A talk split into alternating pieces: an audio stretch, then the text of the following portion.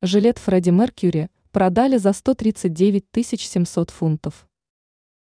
Стало известно, за какую цену ушел с молотка жилет лидера легендарной британской рок-группы Queen Фредди Меркьюри. Этот предмет гардероба одного из самых известных в мире музыкантов реализовывали на аукционе Сатаби С.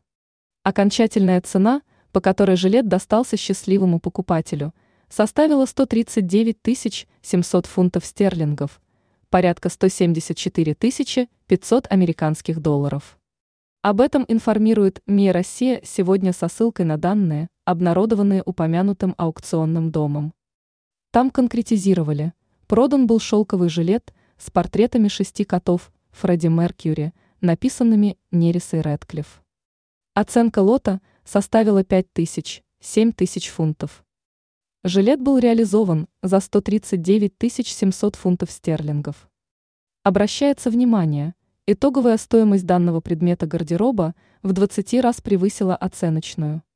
Торги прошли в среду, 6 сентября, в Лондоне. Всего на них было представлено 59 предметов, принадлежавших великому музыканту. Знак авторского права Сатабиас.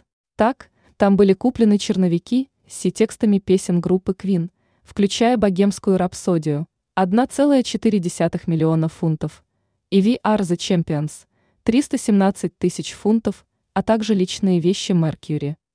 За 635 тысяч фунтов продали мантию и корону рок-исполнителя, которые он надевал во время выступлений.